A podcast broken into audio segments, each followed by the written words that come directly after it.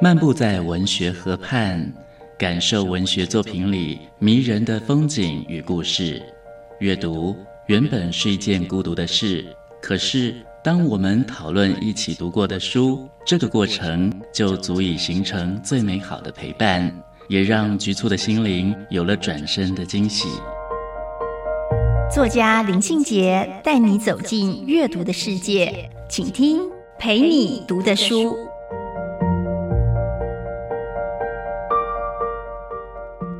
大家好，我是林信杰。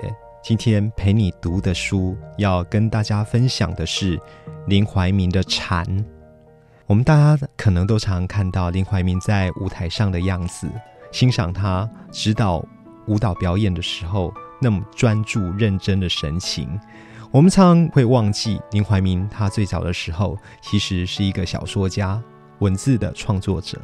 少年早慧的林怀民，十四岁就在《联合报》上发表他的第一篇小说，这是非常非常有才气的少年的作品。他赴美取得学位之后，弃文从武，这个武当然是武道的武。在一九七三年创办了云门舞集，引领了台湾的表演艺术的风潮，也成为享誉国际的武道家。在《禅》这一本小说里面呢，有一篇非常吸引人的作品，叫做《穿红衬衫的男孩》。穿红衬衫的男孩是一九六八年林怀民二十出头岁的作品，他不止。标志着一个世代的青春记忆，也让我们看见青年人找寻出路的自信跟勇气。那是一九六八年，正是台湾正要找寻自己的积极的出路的同时，每一个时代的青少年都各有各的迷惘，各自要去承担时代的重量。然而，他们都会这样的诘问，这样的追问自己：我是谁？我为什么会在这里？我。又该往哪里去？所以呢，在林怀民这一篇小说《穿红衬衫的男孩》里面的这一个我，就跟另外一个主角叫小黑构成一组对照的关系。小说里面的小黑知道自己要什么，要尽力的去付出心血来实现自己的心愿。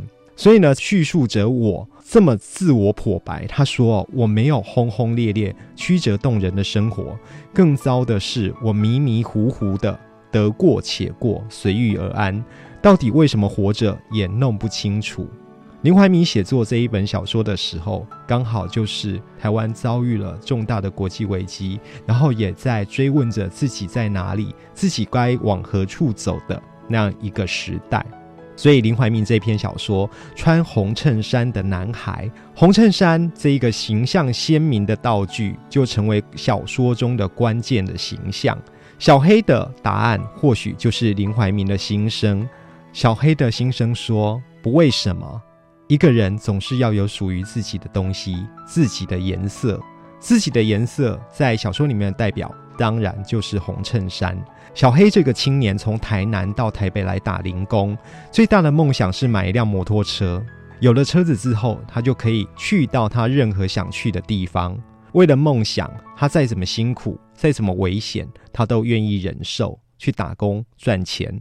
红色呢，是象征着鲜血，象征着义无反顾的热情，其中呢，也暗含着牺牲生命也在所不惜的。那一份勇气，小黑这一个人物的存在，在小说里面就成为一种提醒。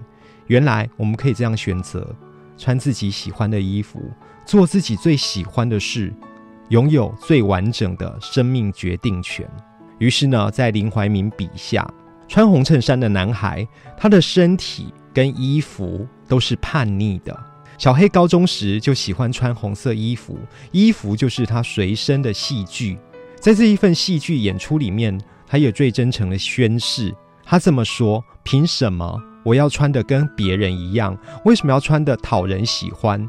名字呢是父母取的，你没有选择的余地。名字是给别人叫的，而衣服呢是穿着让自己开心快活的。红衣服让小黑塑造了自我，在人群中认得出自己的定位。而且呢，如果啊每个人都可以各取所好的话。”小黑说：“世界一定会比现在更热闹、更漂亮。”